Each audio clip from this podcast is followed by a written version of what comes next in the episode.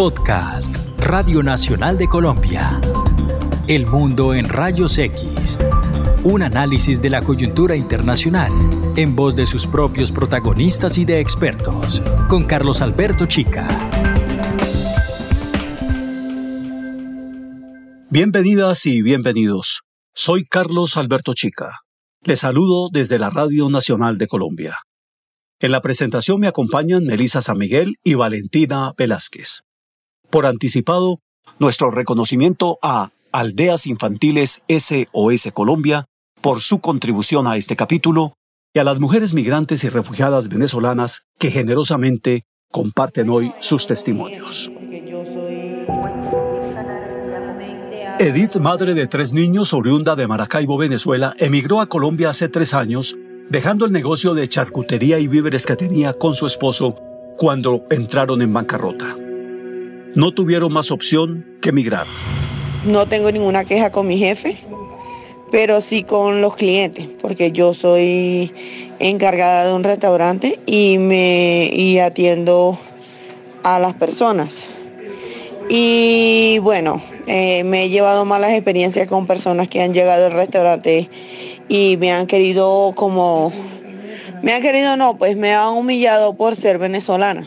Me han humillado porque ellos piensan de que nosotros vinimos acá fue a robarles el trabajo, vinimos acá a robarlos a ellos, a ocupar un espacio que no nos pertenece. Y bueno, sucesivamente pues he recibido insultos, me han tratado muy mal, y como este, encargada del restaurante, pues yo no puedo ponerme a la altura de los clientes. Pues bueno, yo lo único que podía hacer era agachar la cabeza y retirarme porque en verdad que no podía hacer más nada. Desde hace dos años y medio, Diana vive en Valledupar, capital del departamento del Cesar, a donde se desplazó con la ayuda de un familiar. Nunca olvidará el primer día de trabajo en un restaurante local en el cual ella y otra paisana venezolana fueron contratadas como meseras con un turno entre las 6 de la mañana y las 3 de la tarde. Y yo me acuerdo que la otra venezolana, la patrona le dijo, la jefa, le dijo, pues si te quieres ganar el día completo, pues te toca trabajar hasta las 5 de la tarde, tienes que limpiar la cocina completa. Y al día siguiente, la patrona repitió la orden. Esta vez para ella. Yo le dije que por qué me, me tocaba trabajar si el turno era hasta las 3 de la tarde y pues la cocina la teníamos que hacer todas las trabajadoras. Y me dijo, pues si quieres seguir trabajando y quieres llevar el sueldo completo a tu casa, pues te toca limpiar la cocina. Pero ¿por qué eso? Le dije. Me dijo, no, no repliques tanto. Limpias la cocina o te pago mediodía. Ya yo había trabajado mi día completo. Y yo me acuerdo que ese día yo salí casi a las 6 de la tarde de ahí. Y me pagó el día como haberlo trabajado como hasta las 3 de la tarde. Diana sigue sobreviviendo como recicladora, panadera o trabajadora en casas de familia, en lo que caiga. Tengo 46 años, soy venezolana, de Maracaibo, Estado Zulia, Llegué aproximadamente hace dos años y seis meses aquí en Bogotá con mis dos niños, la niña de seis y el varón de 12, y con mi esposo. En Venezuela, Claudia, quien administraba su propio negocio de comestibles, trabaja ahora en Bogotá junto con su esposo en una fábrica de reciclaje sin ningún tipo de aseguramiento. Y aunque les pagan según lo producido, se siente agradecida con Dios por vivir en Colombia, donde, dice, han encontrado vecinos que les apoyan y les dan un trato cordial. Pero cuando salimos a la calle, preferimos hacerlo en silencio, para no escuchar. Que hasta cuándo con estos venecos o estas plagas que no sabemos cuándo se irán a su país. Preferimos estar callados para no escuchar cosas como esta. Y en esta pandemia hemos sentido miedo cuando hacen reparticiones de mercado o cosas que nos puedan ayudar para resolver en estos tres meses que tuvimos sin empleo. Porque dicen que estamos por todos lados. Una manera frecuente de discriminación es el pago de menos remuneración aprovechándose de que no tienen permiso de residencia, pasaporte u otros documentos, como nos lo cuenta otra madre migrante. Creo que una discriminación fuerte que sentimos los venezolanos, que, que seamos o no seamos profesionales, eh, no nos dan la oportunidad a veces por no tener el permiso de permanencia, por no tener un pasaporte, por tener eh, desconfianza de que como mucho han hecho, a todos nos juzgan igual. Y bueno, este, a veces para un día de trabajo aquí creo que pagan 50, 40 al día, nosotros nos quieren dar 20, 15 eh, mil pesos, que a veces lo dirán, no, que regalamos el trabajo, lo hacemos porque tenemos a nuestros hijos y de verdad quizás nosotros pasemos necesidades fuertes, pero creo que a ellos no los trajimos a este país a que pasaran lo mismo que nosotros. Entonces a veces se aprovechan también en esa circunstancia de nosotros los venezolanos.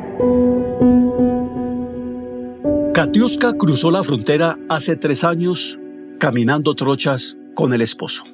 No tenían rumbo. En los primeros días se alojaron en la casa de una pariente. Él comenzó vendiendo huevos y quesos mientras desandaba las calles en la ciudad de acogida. Y ella vendía los cuadros y otros objetos que adornaban su casa en Venezuela para cubrir el primer arriendo en un alojamiento donde le robaron sus pocas pertenencias. Sin más opción, buscaron albergue en un refugio. Aunque en Venezuela estudiaba Derecho y en 2013 fue militar, en Colombia tiene que sacar provecho de su pasado como comerciante de comidas y de postres. Bueno, este, al principio cuando llegamos aquí fuimos víctimas de xenofobia. Nos discriminaban por ser venezolanos, de, que, éramos ladrones, que los venezolanos venían para acá por a robar, a matar, nos decían pero ya de un tiempo para acá em, eso ha cambiado porque ya nos conocen. ¿Esa xenofobia le ha restringido sus derechos, sus libertades o sus oportunidades? Sí. Porque hay partes, por ejemplo, donde no nos dan trabajo porque somos venezolanos. Venezolanos no. No, no, no quieren los venezolanos así en, los trabajos. Uno tiene que trabajar de su propia cuenta porque en una, en una empresa como tal uno no puede trabajar por, por ser venezolano. Hay muchos que discriminan de los venezolanos.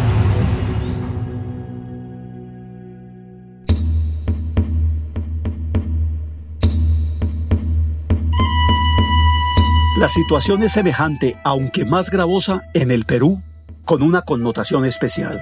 Es el país receptor con más solicitudes de asilo. Así lo informaba el pasado 7 de agosto Eugenia Ferrán Segarra, primera adjunta del Defensor del Pueblo, al presentar un informe institucional sobre la situación de la población de Venezuela antes y durante la pandemia. De acuerdo a ACNUR y OIM, a julio de este año se registró 5.2 millones de refugiados inmigrantes venezolanos. De ellos, alrededor de 800.000 se encuentran en Perú y 400.000 han presentado solicitudes de la condición de refugiados ante la Comisión Especial para los Refugiados, convirtiendo a nuestro país en el principal receptor de solicitudes de asilo por parte de personas venezolanas a nivel mundial. Como comentarista invitado participó Federico Agusti, representante de la Agencia de Naciones Unidas para los Refugiados, ACNUR. Hablamos de personas que han dejado su país no por gusto, lo han dejado con gran angustia, con incertidumbre sobre qué es lo que se iban a encontrar, con dolor, con llantos, han dejado atrás a sus seres queridos, han salido a una, a una aventura que ninguno de ellos quería afrontar. Han salido porque no tenían soluciones. Para indagar sobre las manifestaciones xenófobas en Perú, que han venido en aumento en los dos últimos años y muy especialmente desde el inicio de la pandemia, consulté a Víctor Molina, coordinador de movilización de Amnistía Internacional. Víctor, ¿qué tipo de hechos, de actitudes, de decires u omisiones manifiestan ese incremento de la xenofobia en el Perú? Bueno, yo llegué a Perú hace ya un par de años y puedo ver el enorme contraste entre el momento en el cual yo llegué y ahora. Ciertamente el tema de la xenofobia con la pandemia se ha recrudecido. Todo empezó a cambiar de manera drástica en la medida que las autoridades empezaron a esgrimir un discurso xenófobo. La xenofobia aquí es una especie de política de Estado. Hemos visto ministros del Interior declarando que la delincuencia y la migración están relacionadas, cuando eso es absolutamente falso y además las cifras así lo demuestran. Eh, hemos visto a políticos y autoridades locales y regionales hablando abiertamente de que hay que sacar a las personas venezolanas del país. Y claro, eso se ha traducido también en una hostilidad que uno ve cuando sale a la calle. Eh, quizás el ejemplo más cruel en este contexto del coronavirus tiene que ver con el hecho de que se está excluyendo de manera deliberada por parte del Estado a las personas venezolanas de cualquier programa de ayuda relacionado con el abordaje de la pandemia. Eh, por ejemplo, se ha estado dando un bono de dinero para la gente que se ha quedado sin trabajo, de manera que no tenga que estar saliendo a mendigar, eh, lo cual propaga el virus. de, ese modo, de ese bono se ha estado excluyendo de manera deliberada a las personas venezolanas. Incluso ha habido localidades en regiones donde se ha estado repartiendo bolsas o canastas de comida y esas canastas de comida no han estado llegando a la población venezolana. A las familias venezolanas se les excluye. Y eso se ha traducido en una situación enorme de vulnerabilidad, incluso con muchas personas que se están regresando a Venezuela. Eh, la situación está muy complicada en medio cada vez de un escenario de retroceso. Dice usted que cuando llegan las ayudas para la población peruana de acogida, que generalmente es una comunidad pobre, ¿esas ayudas se reparten delante de los venezolanos? Sí, tal cual. Esa es la situación. Al punto de que ha habido dinero para repartir ayuda a todas las personas y hay localidades en las que han ejecutado solo el 20% del presupuesto que tenían para repartir esas ayudas. Con lo cual te das cuenta de que no es que falten recursos, los recursos están ahí. Muchos de ellos provienen, además, de fondos de cooperación internacional. Sencillamente no hay interés de que llegue. Pareciera que las mm, autoridades quisieran presionar para que la gente regrese de alguna forma, lo cual, bueno, es bastante triste. Eh, hay agencias de cooperación que han preguntado cuánto dinero hace falta para atender a la población venezolana en temas de salud, que por cierto no tienen acceso al servicio de salud porque no hay tal cosa como una salud universal aquí, eso es, falso.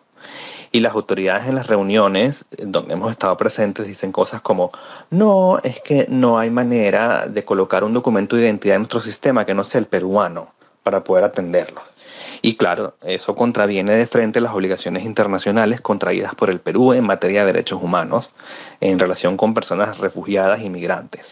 Y contradice además la legislación interna, lo cual es muy curioso porque la ley peruana es bastante avanzada en relación con personas refugiadas y migrantes. Pero bueno, hay principios básicos que no se están cumpliendo. Lo afirmado por Víctor coincide con el hallazgo de la Defensoría en materia de acceso de la población venezolana a los servicios de salud y vivienda según el testimonio de Percy Castillo, defensor adjunto para los derechos humanos. Las cuestiones que tienen que ver con superar las exclusiones en materia de salud son uno de los aspectos en los cuales la Defensoría apunta a una urgente necesidad de que sean justamente atendidas con prontitud.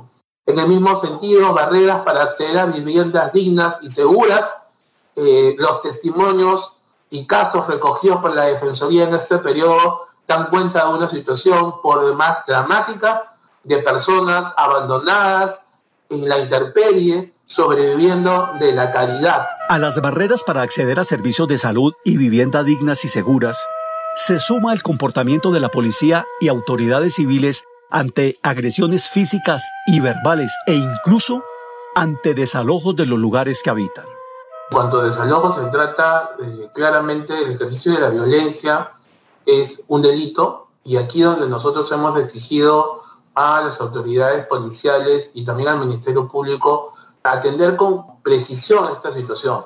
Toda amenaza física y verbal es una situación que la policía debe ser clara y señalar que está prohibida.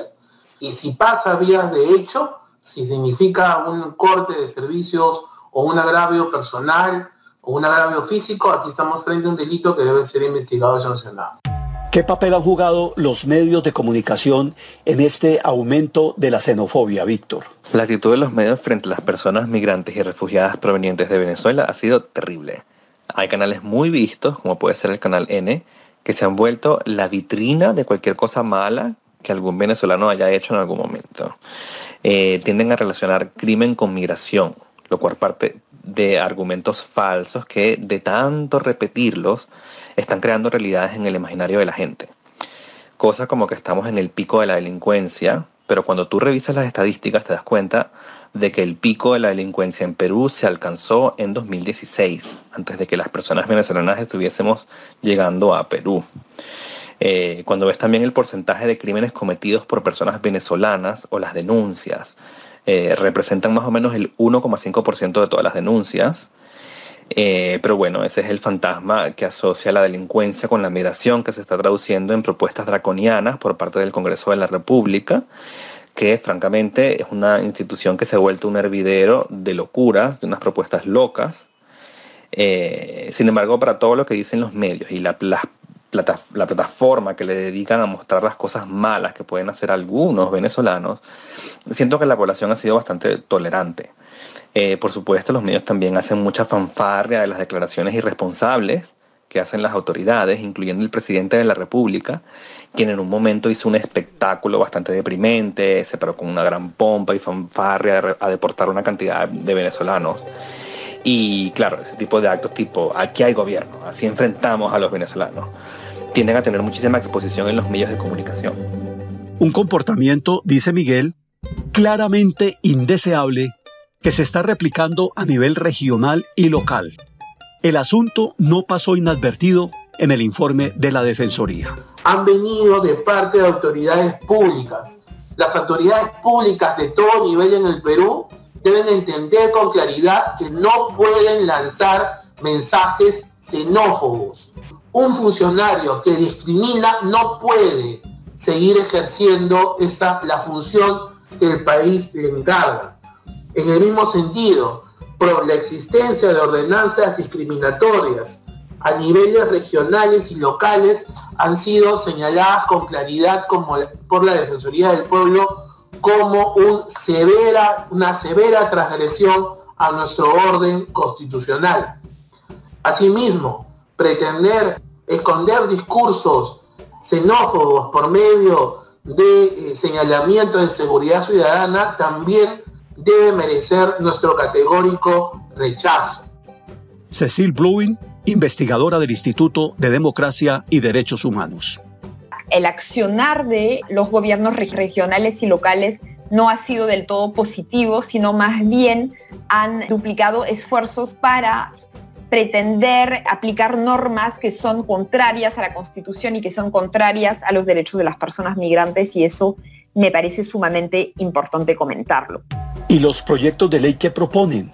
¿Por qué resulta tan difícil aceptar esas propuestas?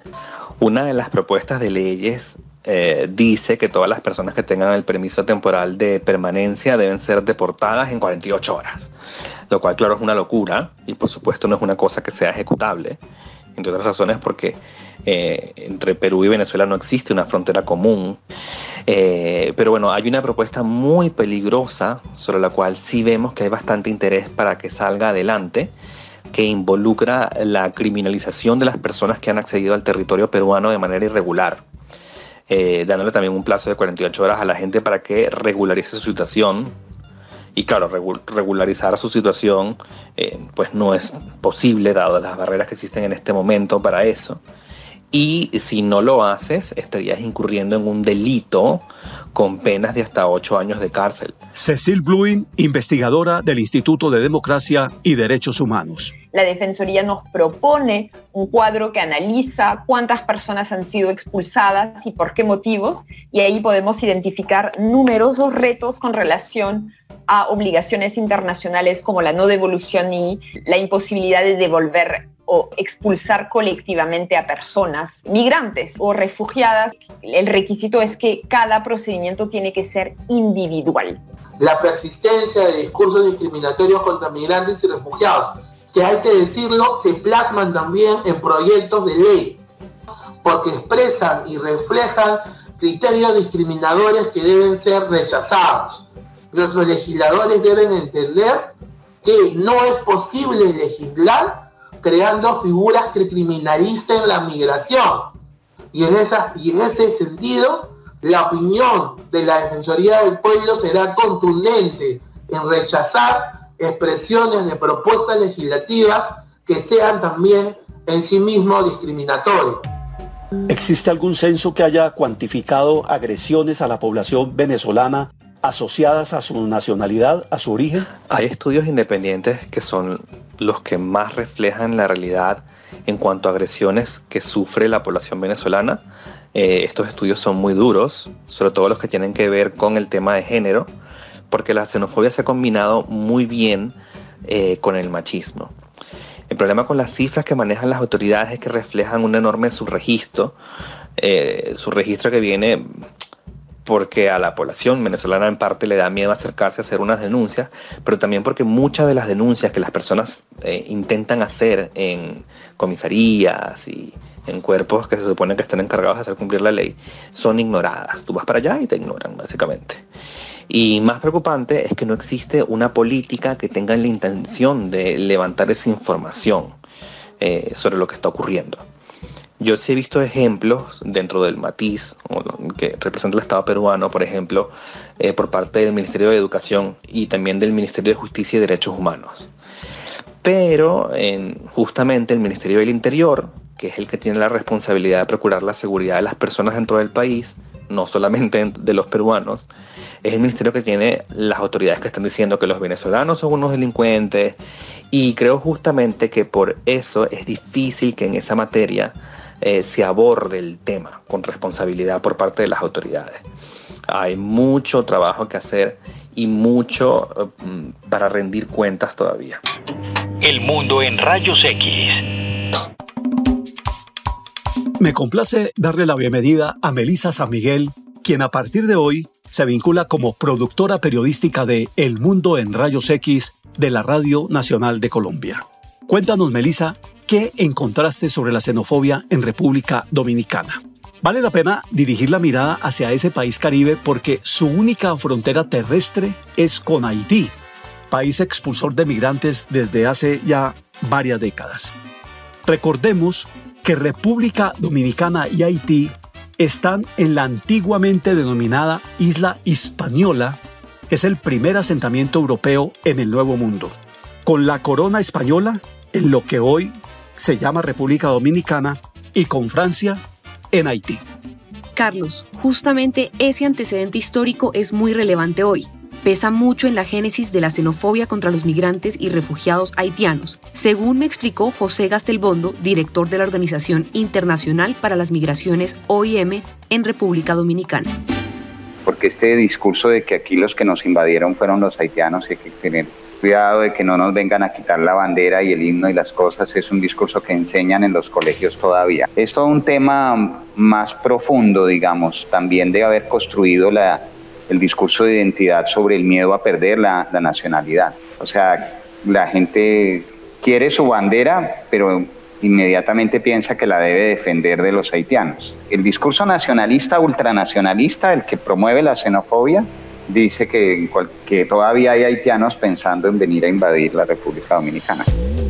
Y sobre ese presupuesto histórico se han construido prácticas de relacionamiento social y económico discriminatorias en todos los frentes, el laboral, por ejemplo. En los discursos ideológicos todo cabe, pues. Y, y, hay, y, hay, algunas actividades de la reactivación económica en que los haitianos son fundamentales.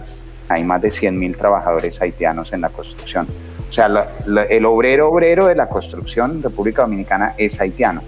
El, dominicano hace los acabados, los enchapes y estas cosas, pero el haitiano es el que hace el trabajo gris de la, de la obra de construcción y sin haitianos se detiene la construcción.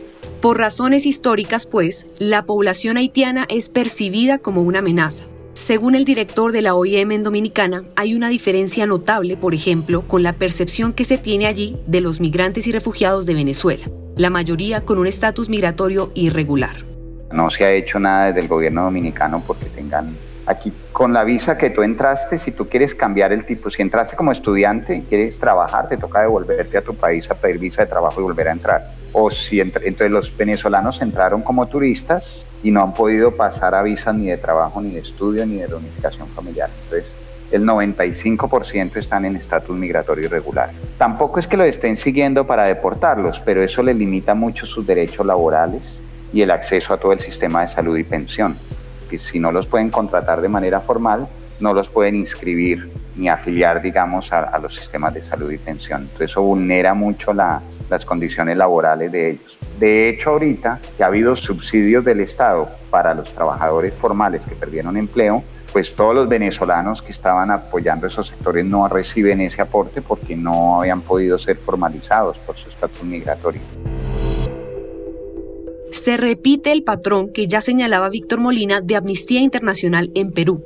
En Dominicana, los venezolanos también han sido excluidos de los subsidios para quienes perdieron su empleo en el contexto de la pandemia del COVID-19. De fondo, hay un factor político e institucional arraigado en la historia de las relaciones con Haití. El otro tema es que en República Dominicana no hay una tradición de refugio.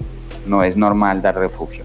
Y menos por condición de pobreza o de necesidad económica, porque les abriría la ventana a darle refugio a los haitianos. Aquí uno habla de refugiados inmigrantes para tener el mismo lenguaje regional, pero en la práctica no hay refugiados salvo condiciones políticas muy especiales, gente muy reconocida en el mundo político básicamente, pero de resto no. O sea, aquí realmente no hay refugiados. Es que la política migratoria la han hecho toda pensando en cómo ponérsela difícil a los haitianos.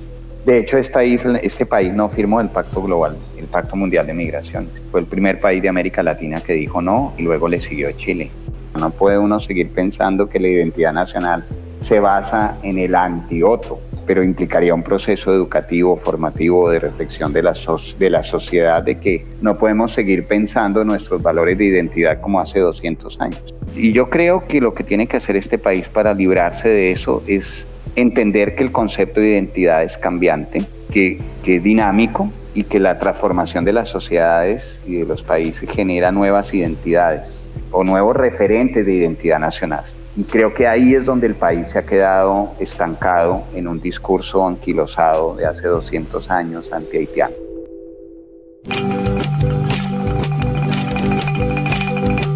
Costa Rica es otro país muy interesante porque ha sido por excelencia receptor de migrantes y refugiados. Por ejemplo, durante los cruentos conflictos armados en El Salvador y Nicaragua en la década de 1980. Recientemente, Costa Rica ha sido país receptor o de tránsito de venezolanos, haitianos, cubanos y otros migrantes procedentes desde África, Asia y Sudamérica que buscan la ruta hacia México y Estados Unidos. A su tradición pacifista se suma una política de acogida reconocida internacionalmente. Sin embargo, allí también aumentan prácticas sociales y culturales de xenofobia, incluso en las escuelas. En la escuela todo lo que es ser un poco diferente puede ser visto como algo raro, algo que te aparte del grupo más homogéneo y esto muchas veces llega a situaciones de exclusión, de bullying específicamente a personas o escuelas, estudiantes eh, migrantes o, o, refugiadas, lo que vemos que muchas veces la primera discriminación pasa con respecto al acceso a la educación. Así hablaba sobre discriminación a los niños, niñas y adolescentes migrantes y refugiados Astrid Hollander, especialista de educación de la Oficina de la UNESCO en Costa Rica. Lo decía en el marco de la conferencia internacional Lucha contra la xenofobia en la época de la desinformación y la inteligencia artificial que se realizó el pasado mes de febrero en San José. Sabemos que también xenofobia viene de miedo y muchas veces el miedo viene de la ignorancia. La ignorancia de las comunidades que los reciben muchas veces no les permiten. Es como ahí lamentablemente hemos escuchado frases que directores o directoras de colegios han dicho que no, aquí no matriculamos extranjeros no, no matriculamos nicaragüenses, por ejemplo. Entonces, esta es la primera barrera otra situación obviamente es cuando los chicos y chicas ingresan al sistema educativo, pasa justo esto, vienen de otro país, a lo mejor tienen otras costumbres, a lo mejor hablan un poco diferente, aunque el idioma sea el mismo. Y también vienen obviamente con trauma o con situaciones especiales que han eh, ocurrido en el transcurso de su viaje que a lo mejor no les permiten adaptarse tan rápidamente y hay situaciones en las cuales se ven discriminados por la comunidad educativa.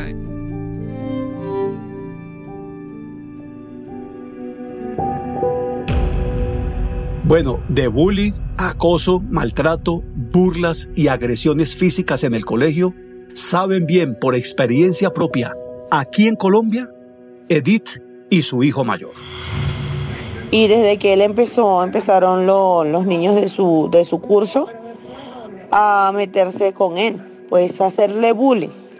Eh, lo golpeaban, este, le quitaban las cosas, se le, le abrían la mochila, le robaban las cosas, eh, lo insultaban, le decían cosas, que porque es venezolano, que porque todavía no he pasado esa mala experiencia porque todavía mi hijo, antes de que pasara lo de la cuarentena, él me, había comentado de que él quería que lo sacara de ahí, porque en verdad que no, ya no puede estar ahí por eso. Sin embargo, al niño lo cambiaron hasta de salón y todo, pero igualito. Comparte igualito con los mismos niños en, el, en su receso y todo.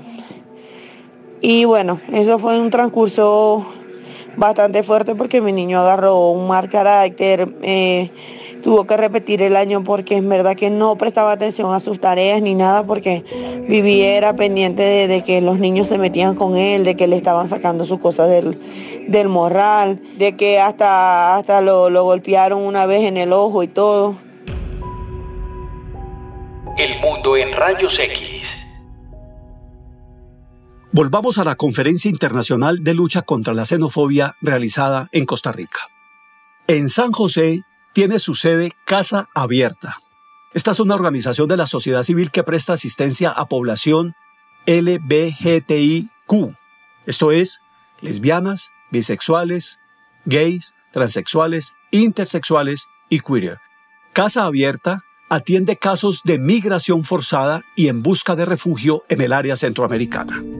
Hay un alto índice de crímenes de odio en lo que son los países del norte, en Honduras, El Salvador y, Guatemala, y que no se está abordando porque hay una pasividad por parte de los gobiernos para poder garantizar a través de acciones para, para brindar seguridad y protección. Eh, entre personas del mismo eh, sexo, ¿verdad? Lo acabamos de mencionar, incluso aquí en Centroamérica eh, una de nuestras organizaciones eh, aliadas en Honduras ha documentado más de 300 crímenes de, odio hacia la población eh, LGTBIQ y en este caso más también se podría indicar la población de mujeres trans que nos hemos enfrentado una gran necesidad también de falta de, hospedaje o de alojamiento. Cuando hemos tenido que intervenir en algún casero nos dice que que no, porque eso va en contra de la moral, en contra de sus principios, sus valores, ¿verdad?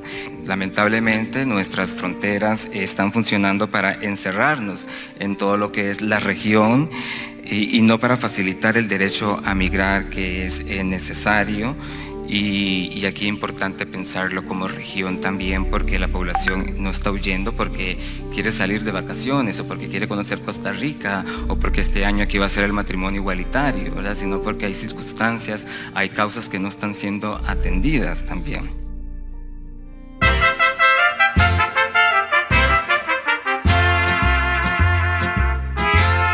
Carlos, del mismo tenor es lo que acontece en México. Consulté a Alejandra Macías, directora de Asylum Access. Esta es una organización global que defiende y promueve los derechos humanos de personas refugiadas desde un enfoque de justicia integral, derechos humanos y género. Por cierto, han venido insistiendo en dos mensajes. Uno, no hablemos más de caravanas de migrantes, sino de desplazamientos forzados. Y dos, subrayemos siempre que antes que migrantes son personas. Sí, mira, hemos recibido este, testimonios por parte de las personas solicitantes de asilo y refugiadas, pero este tema de la discriminación y de la xenofobia pues va desde distintos ámbitos, ¿no? Por ejemplo, las personas trans, transexuales, que están en un procedimiento ante la Comisión Mexicana de Ayuda a Refugiados para ser reconocidas como, refugiadas, este, pues nos han referido justo que hay discriminación, eh, primero pues por ser personas trans. Esta discriminación es por parte de las autoridades mexicanas y pues también hemos visto que hay eh, mucha falta de que las personas, las autoridades quienes brindan algún servicio a las personas solicitantes de asilo y refugiadas, pues necesitan también cambiar el lenguaje, ¿no? Y dirigirse más a estas personas con un lenguaje inclusivo. Entonces, las personas, pues, sabemos que los documentos que portan, pues, traen el nombre con el que han sido registrados por parte de los padres, pero pues al ser personas trans, ellas prefieren que se les nombre de, de otra manera, ¿no? Eh, por ejemplo, si es una chica trans y esta chica trans eh, es Rebeca, quiere que se le llame por ese nombre por Rebeca y no por el nombre que viene en sus documentos. Eh, aquí hay, hay, mucha, pues mucha falta también de sensibilidad por parte de las autoridades para este, llamarles como a ellas les gusta que les llamen.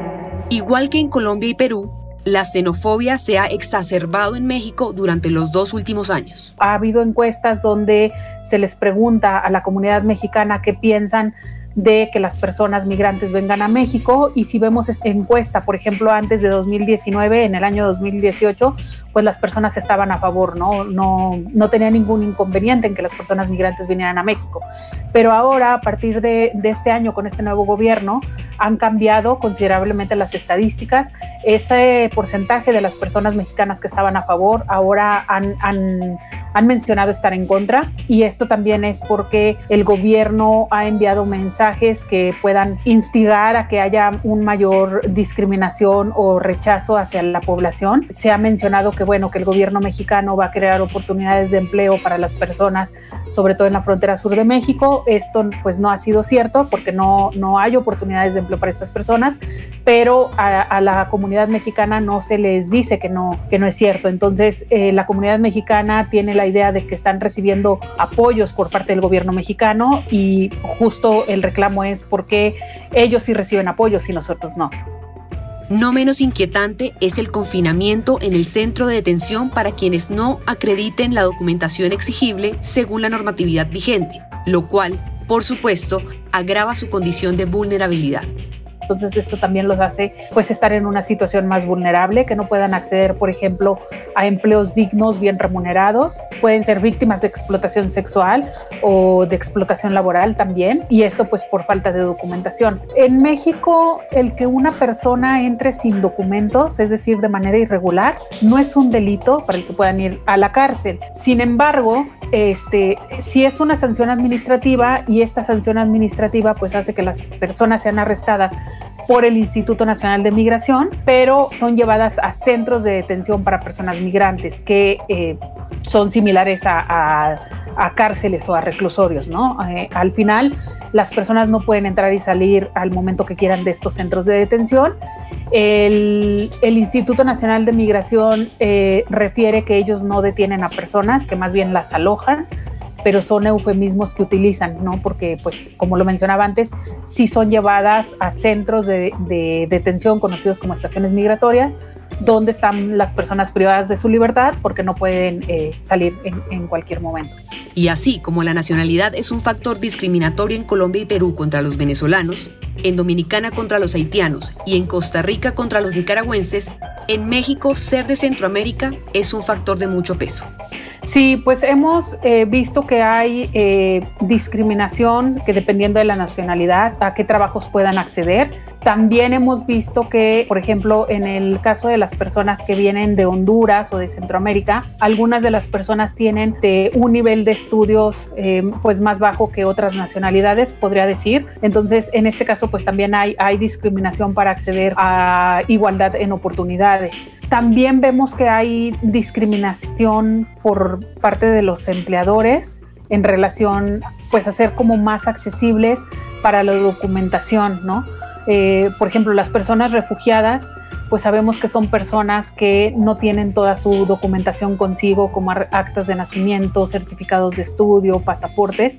Entonces, eh, sí se tiene que hacer mucho trabajo de sensibilización para que no pidan los mismos requisitos que a una persona mexicana, sino más bien que puedan omitir ciertos requisitos o documentación que las personas no pueden proveer. Ha, habido testimonios de las personas donde nos han dicho eh, que para acceder a un trabajo no no les dan el empleo justo por mencionar eh, de qué país vienen, ¿no? Dependiendo del país que vengan. Algunas personas, por ser del Salvador, por ejemplo, o, de Honduras o de otro país de Centroamérica, eh, también está la estigmatización, que ya solo por el hecho de ser de este país los relacionan con eh, miembros de, la, de las pandillas, ¿no? Entonces también aquí este, pues hay mucho trabajo que hacer, pues porque las personas, el ser migrante, o el ser una persona refugiada no quiere decir que estén huyendo de su país porque han cometido un delito grave, sino más bien están huyendo de su país porque hay una persecución en contra de estas personas. Entonces aquí también hay que hacer como mucho trabajo de sensibilización para tanto empleadores, sector privado como autoridades para poder este, acceder a, a igualdad de oportunidades. Los inmigrantes hispanos en Estados Unidos son víctimas de discriminación desde que Donald Trump asumió el poder. Así lo demuestran informes de organizaciones e incidentes registrados en los últimos días en grandes ciudades como Nueva York, donde varios latinos han sufrido ataques raciales. Y un inmigrante colombiano grabó en video los insultos racistas de un comerciante de la zona que le exigió a gritos que volviera a su país. A raíz de la llegada de la nueva presidencia en Estados Unidos, se han agudizado los casos de violencia verbal y física contra los migrantes de origen hispano. El estado de Colorado sirvió de escenario para lo que muchos califican como un caso de discriminación racial. Una mujer de origen hispano con residencia legal aquí en los Estados Unidos fue objeto de insultos por parte de varias personas. Michelle Carvajal fue golpeada por una compañera del transporte escolar. La joven alega que solo hablaba en español con otro amigo. Quiero subrayar también, Carlos, que Asylum Access trabaja por desmontar el imaginario colectivo según el cual México está condenado a ser el gran muro de contención de los desplazamientos forzados que vienen desde Centro y Suramérica.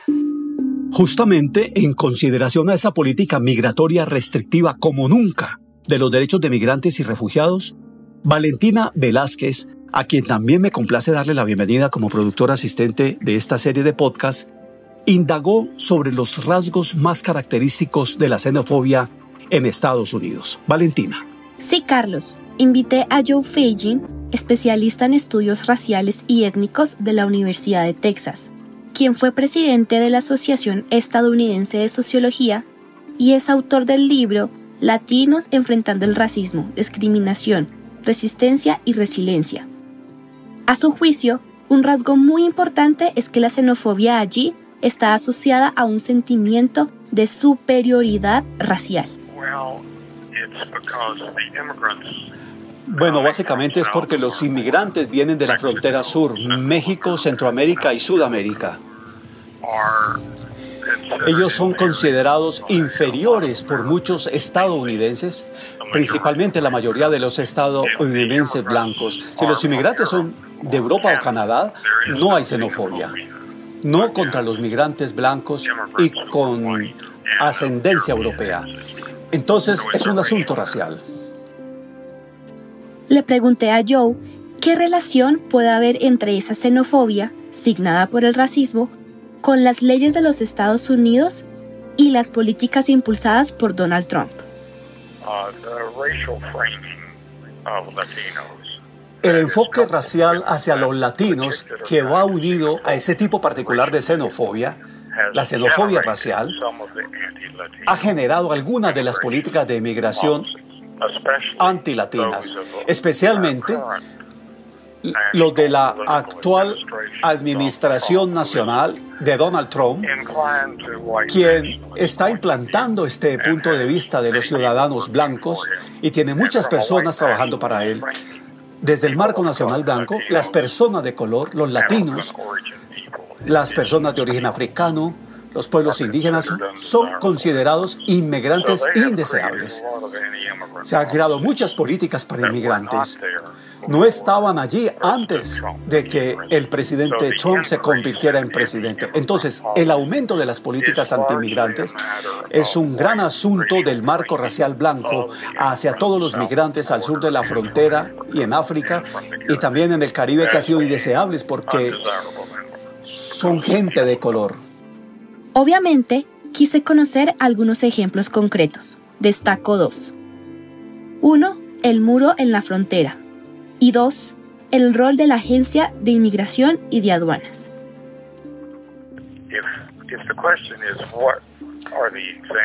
Si la pregunta es sobre los ejemplos de las políticas anti-inmigrantes, estas incluirían cosas como el muro que el presidente Trump está tratando de construir. Es una gran pared alta a lo largo de varias partes de la frontera con México y ese muro está diseñado para mantener fuera a todos los inmigrantes latinoamericanos, especialmente los de América Central que llegaron a México. Otro ejemplo es el de las agencias de inmigración y aduanas que tienen miles de agentes de la patrulla fronteriza. La administración Trump ha incrementado el número en toda la frontera, no solo para mantener fuera a los inmigrantes, sino también para detener a los refugiados que han llegado legalmente a este país hasta que son reubicados. Los mantienen encarcelados, incluidos niños. Entonces, esos programas racistas son muy duros. El presidente que está aplicando el punto de vista nacional blanco solo lo aplica a inmigrantes que son morenos o negros y no existe tal muro fronterizo con Europa o Canadá. Y todavía, según Joe Fagin, persisten. 1. Prácticas segregacionistas que separan a los blancos de los migrantes o refugiados. Y 2 obstáculos para el acceso a fuentes de trabajo y al sistema educativo. La motivación de la discriminación va más allá que la xenofobia.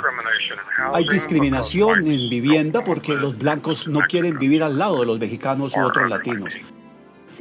Hay discriminación en el empleo porque no quieren contratar a alguien que tenga acento español o piel oscura.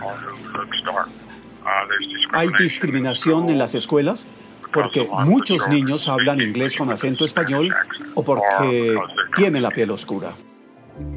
Dado que la introducción de su libro Joe cuenta el caso de un niño mexicano-americano que fue cruelmente atacado y sodomizado por dos adolescentes blancos que le gritaban poder blanco, le pregunté sobre la xenofobia entre niños, niñas y adolescentes y cómo ésta determina conductas culturalmente xenofóbicas. Bueno, de nuevo, prefiero algo más amplio que la xenofobia.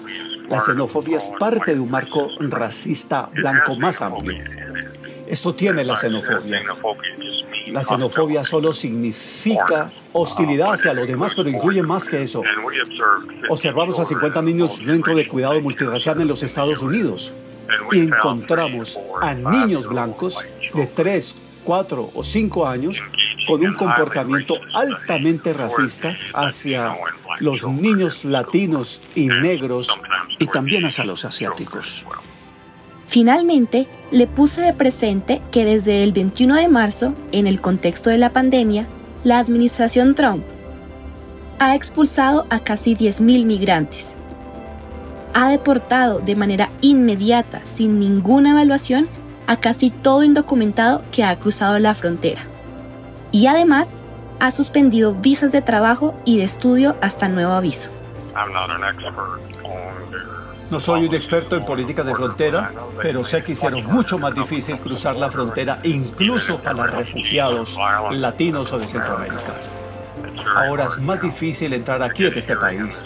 Las principales fuentes del virus COVID en este país son nuestros propios ciudadanos. Inicialmente el virus vino de China, pero ahora, desde fines de enero, se propaga por estadounidenses nativos, no por inmigrantes, ya que la mayoría de la inmigración, incluso de Europa y Asia, se ha reducido drásticamente. Marcos, aquí. Marcos. Marcos. ¡Ey! ¡Ey! Está muerto.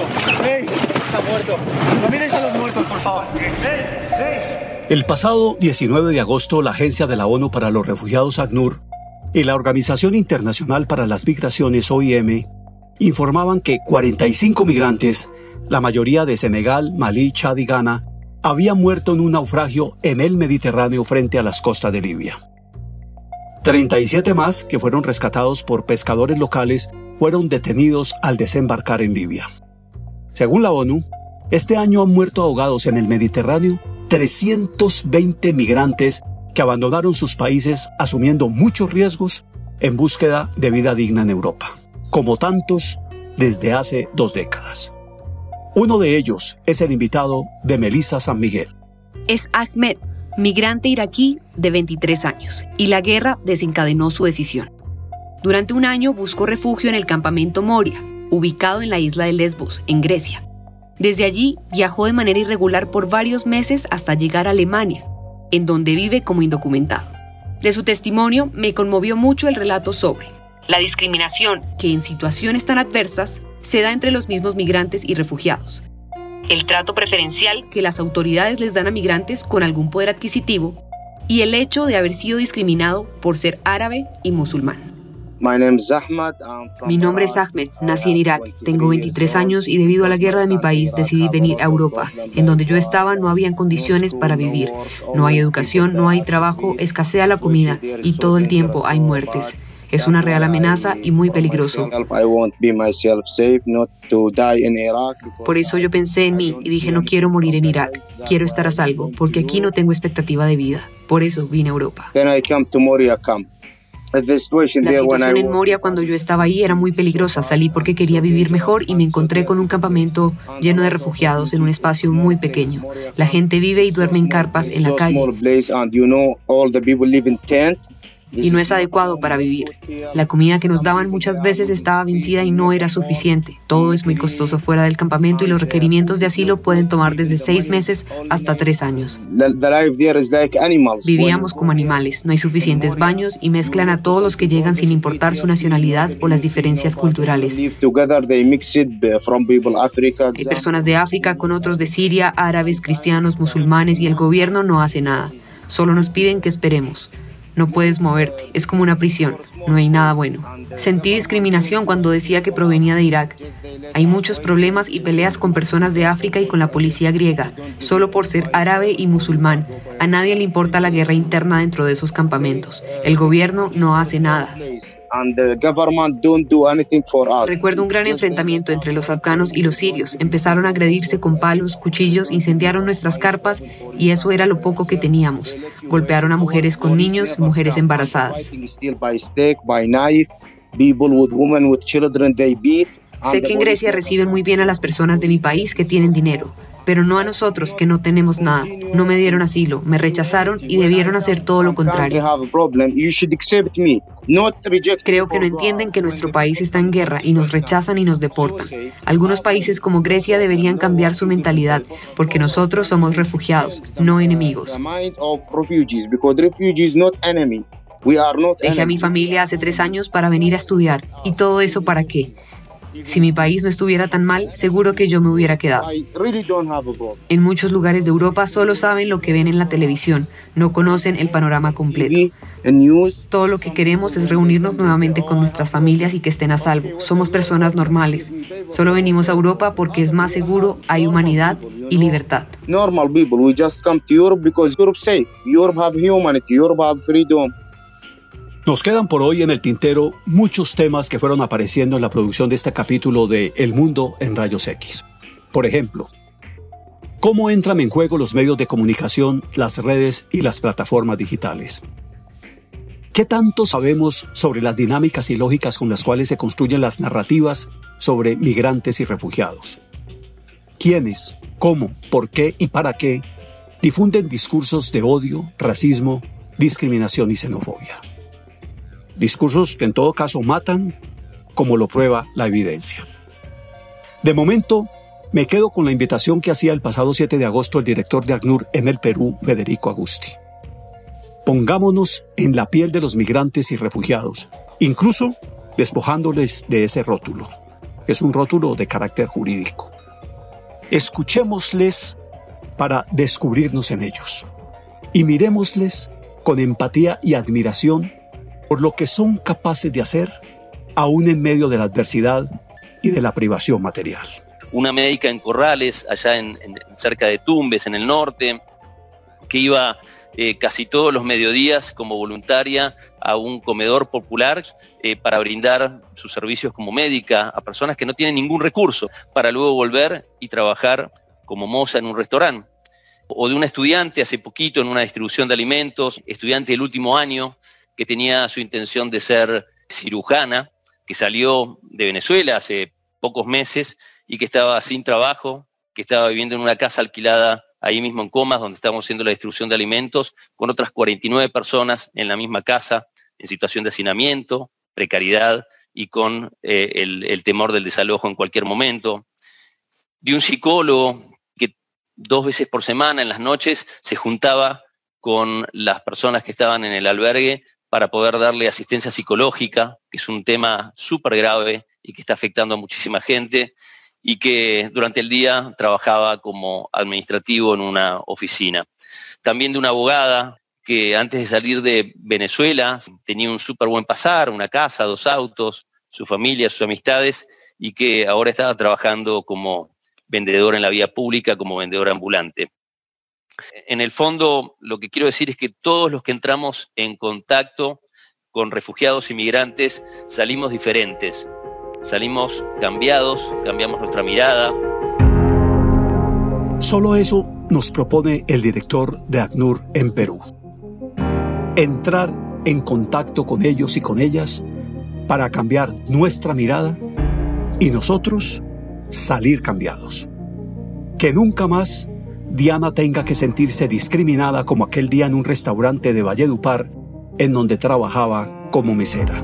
Y un día una, una persona llegó a comer al restaurante y yo lo atendí y a lo que me sintió el, el acento llamó a la señora, o sea, la jefa inmediata de nosotros y le dijo por favor que me atienda otra persona. No me gusta tratar con venezolanos. Los venezolanos nada más vienen aquí. Es a querer ver qué trae uno o qué no trae para ver qué le pueden robar a uno. Inmediatamente llamaron a una colombiana y la colombiana lo atendió. Y la señora ese día me dijo, si no vas a tener buena relación con los clientes, pues yo creo que es mejor que no vengas a trabajar. Yo vine y le dije que mm, que no, que no iba a volver a pasar, que yo no había tenido la culpa, pero que yo iba a tratar de modificar mi hablado, le dije. A no tanto venezolano, sino un poquito más al colombiano, porque de verdad yo necesitaba la plata, porque yo eh, necesitaba enviarle a mi hijo y todo eso.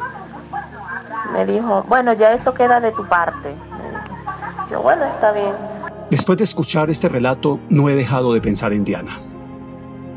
¿Cuánta crueldad subyace en el prejuicio del cliente y en el reproche de la dueña del restaurante hacia ella. Crueldad digo porque Diana llegó a pensar, como lo acabamos de oír, en la posibilidad de abandonar su acento venezolano para asegurarse unos pesos que requería para enviarle a su hijo. No encuentro respuestas, pero sí me quedo con una certeza. La xenofobia es una depredadora de vidas y de libertades es tan lesivo aún más de la dignidad humana como el muro en la frontera entre México y Estados Unidos. Combatir la xenofobia en todas sus formas parece pues un imperativo ético de alcance global para que ningún migrante o refugiado tenga que buscar huequitos para escapar del mundo de los excluidos. Y a veces pues uno no le, no le salen las cosas como uno quiere y pues las oportunidades se van haciendo pocas. Pero uno siempre tiene que conseguir un huequito, un huequito por donde haya una luz, por donde uno siempre puede entrar, para uno poder siempre ver al final la luz. Gracias por estar con nosotros. Les espero aquí en el mundo en rayos X de la Radio Nacional de Colombia. Hasta pronto. Pasen la voz. Soy Carlos Alberto Chica.